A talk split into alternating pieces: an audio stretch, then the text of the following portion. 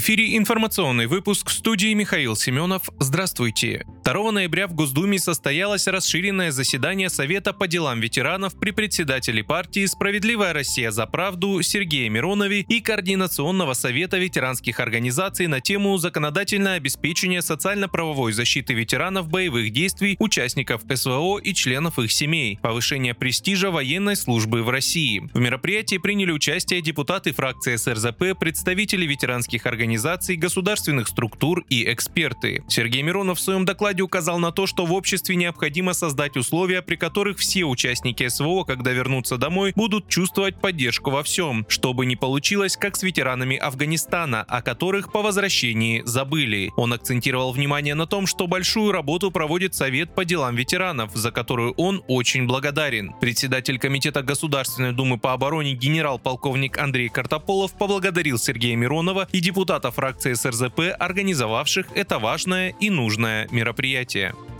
Замглавы российского МИД Александр Грушко подчеркнул, что закрытие Балтийского моря для прохода судов из России означает его закрытие для всех остальных стран. Об этом дипломат сказал в ходе Евразийского экономического форума. Грушко подчеркнул, что Балтийское море никогда не станет внутренним морем Североатлантического альянса. Он добавил, что тот, кто предпримет попытку закрыть Балтийское море для России, должен четко осознавать все негативные последствия такого решения. Напомню, ранее лидер Латвии допустил закрытие Балтийского моря для всех российских российских судов, если расследование выявит участие Москвы в повреждении газовой инфраструктуры.